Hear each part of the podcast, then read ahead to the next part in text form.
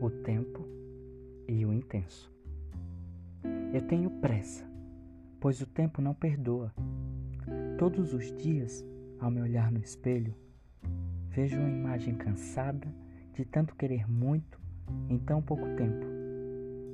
Minha intensidade me deixa marcas no rosto, corpo e coração. Quando sinto, sinto muito. Quando tenho algo para dizer, não encontro palavras. O meu grande dilema é sempre mudar, e isso não é algo bom para se conviver. Há tanto para se dizer, porém poucas são as palavras certas para se usar.